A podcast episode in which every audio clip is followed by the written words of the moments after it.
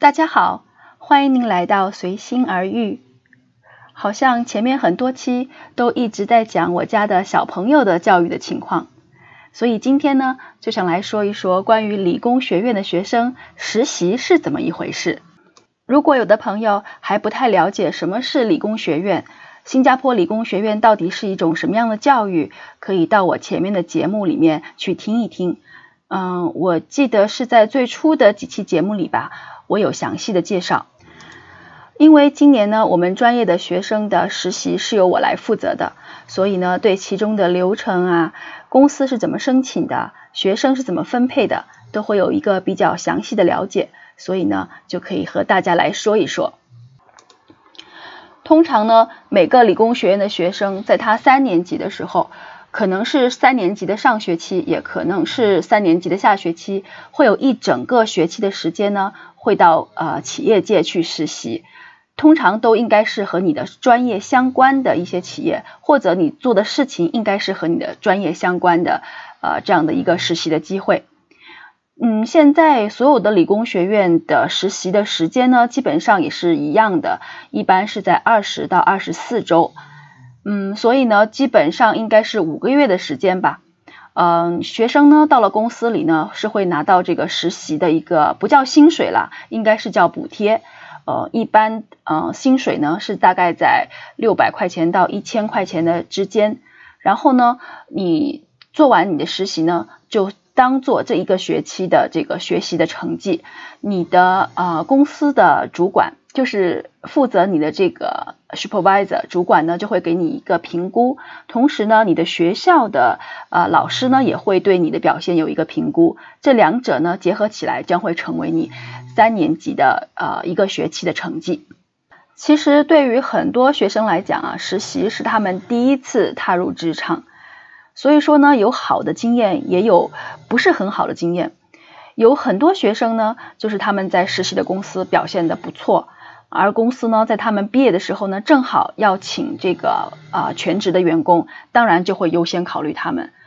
在我们专业就不乏有这种情况，嗯，然后很多学生在他们毕业的时候就拿到了这个全职工作的这个这个 offer，当然这个是很好的一个情况啦。而我刚才也提到，有一些学生他可能就是去实习的时候呢，就会发现其实他根本就不喜欢这个方面的工作。可能他学习的时候还觉得没有什么，但是他觉得一进入到这个工作环境啊，然后他所从事的工作内容啊，他会觉得可能不太适合他，这样会导致他可能毕业的时候呢，就会选择跟他的专业完全没有关系的一份工作。所以，我真的还是觉得实习对学生是挺重要的。当然啦，就是我们理工学院还有一些学生，他们以前是在工艺学院学习的，他们就已经有实习的经验过。这样的学生呢，一般就会比较成熟一些，在企业里面工作呢，我们也是比较放心的。说完了实习对学生的重要性，我就来说一说，在理工学院里面，我们作为老师是怎么来分配实习的，公司是怎么进来的，学生又是怎么去到公司上班的。其实呢，我们理工学院的老师呢，除了平时上课之外，还有很大一部分时间。当然也是我们工作的一个指标了，那就是和工业界的公司们进行一些合作。这些合作呢，可以是毕业设计，也可以是呃单独的咨询的项目，或者是研发的一些项目都可以。嗯，跟企业之间的合作呢，在我们专业还是非常紧密的，所以有我们的老顾客了，可以说是。所以这些公司呢，是每年都会在我们的专业里面招聘实习生的。比如说，在去年，我们就一个长期合作的伙伴公司，和我们一起建立了一个联合实验室。当然啦，公司会给我们理工学院捐赠大概一百万这样的费用，用于购买实验室里面的各种仪器啊设备。而这个实验室呢，就会作为我们学生学习呃实践的一个场所。对这样的给我们有大力支持的公司呢，我们每年是一定会送去一定数量的学生的。可以说，像这样的公司已经和我们专业形成了一个长期的一个合作的关系。所以说呢，呃，经过这么多年吧，你可以看到，在他们公司的很多员工都是我们的毕业生。这样就形成一个什么情况呢？就是我们现在的实习生去到这个公司工作的时候，你就会发现，哦，原来你的老板啊，或者是你的呃工作里面的同事啊，都可能是你的学姐学长，所以你一进去的时候就有很好的那种亲切感，这样工作起来也会觉得舒心很多。当然了，除了这种长期合作的伙伴公司之外呢，还有很多其他公司的实习机会。而这些公司呢，一般都是通过呃我们学校的网站啊，能够直接来提交他们的这个实实习生的需求的这个申请。因为在新加坡吧，基本上公司们都知道，呃，学生啊，理工学院的学生或者是大学生，他们都需要这个实习的机会，而他们也会觉得，呃，对他们来讲，呃，聘请一个实习生，那么经济负担也不是很重，因为毕竟这个刚才我讲到的六百块钱以上的这样的一个实习啊的津贴，对他们来讲还是比较低廉的。这样呢，其实呢，就是创造了一个双赢的机会。呃，对于学生来讲呢，在他们就是呃还没有确定自己将来的职场发展的这样的一个情况下，还没有毕业的情况下，他们就可以有一份那个实习的机会，去看看工作是怎么样子啊，工作的感觉是怎么样子。而对于企业来讲呢，呃，可能他们也会觉得说，实习生呃因为还年轻嘛，比较容易使唤，呃，可以让他们来做一些就是不是那么特别呃重要，或者是说也是很重要，但是呢人手不够的情况下的。一个有益的补充。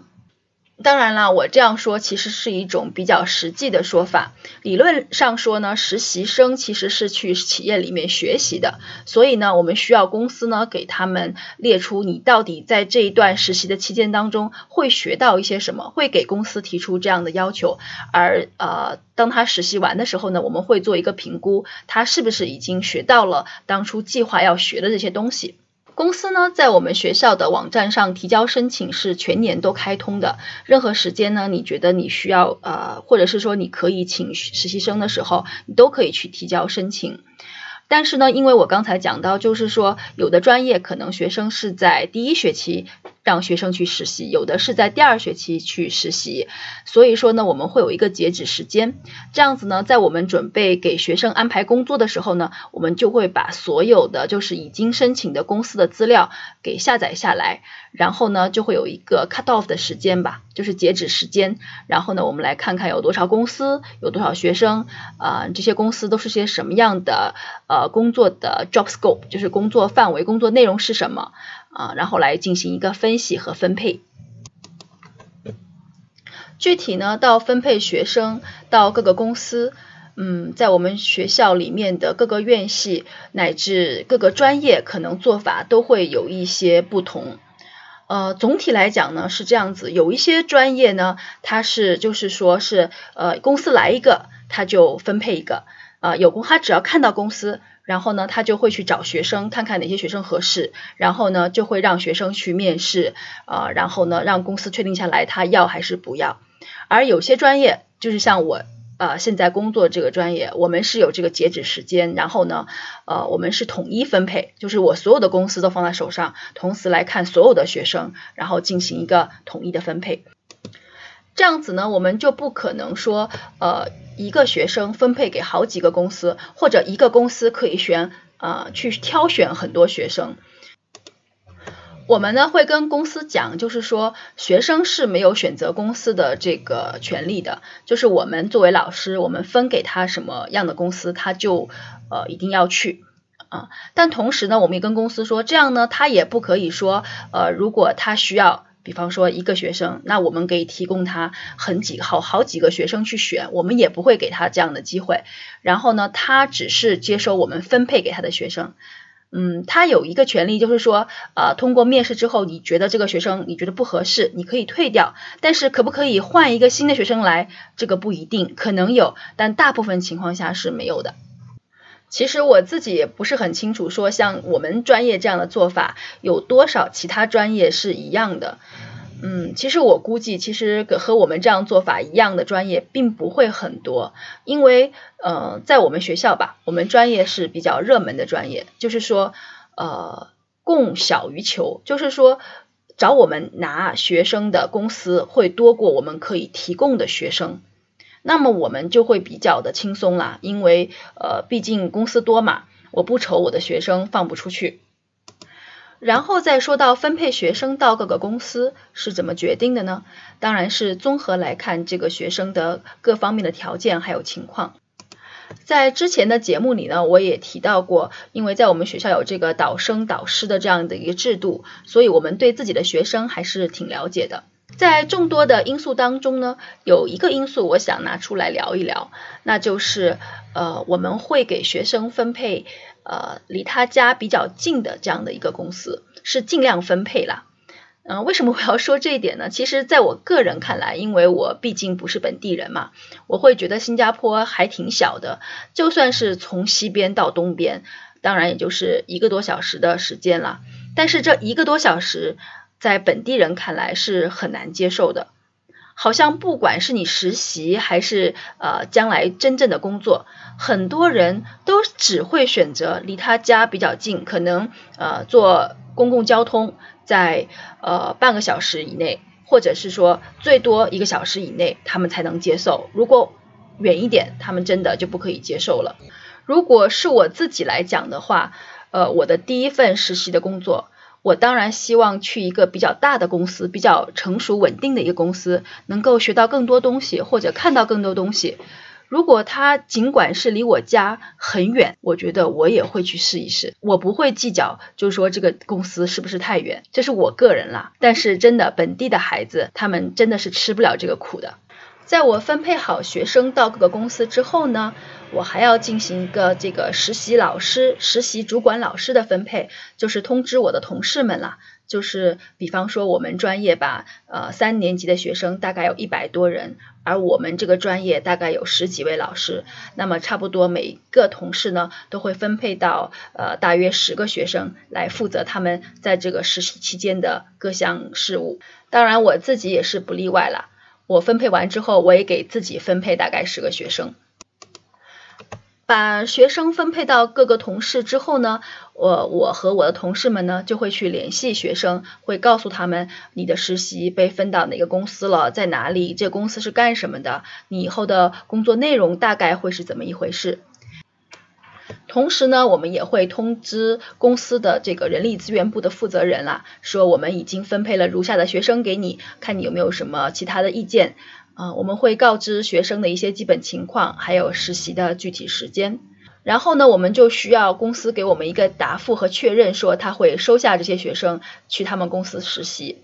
有一些公司呢是会要求面试的。呃，刚才我已经讲过了，如果他需要面试的话呢，我们也是同意的，让学生去面试。但是如果他觉得不满意这个学生的话，我们基本上是不会再给他呃其他学生了，因为。因为我刚才讲过，我们是同时分配的，其他学生我已经分配给其他公司了。通常在我们这里连续很多年，呃，都申请需要实习生的公司，其实很多的他们都已经不需要面试了，因为他们相信我们，我们已经长期合作了嘛。他相信我们作为老师，呃，会帮他们筛选合适的学生去他们的公司，这是一个互相的信任，同时呢，也节省了双方的时间。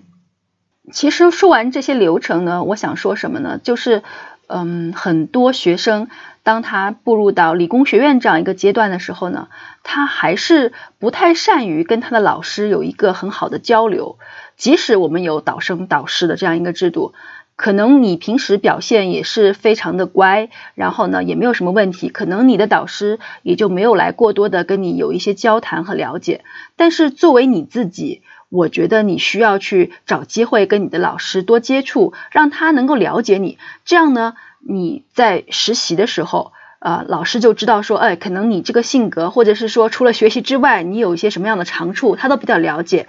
同时呢，很多老师呢，他会有跟工业界有联联系，所以他对公司也很了解。在这种情况下呢，他就会。更能够帮助你找到嗯你比较适合的公司，在他能够可控制的范围内了。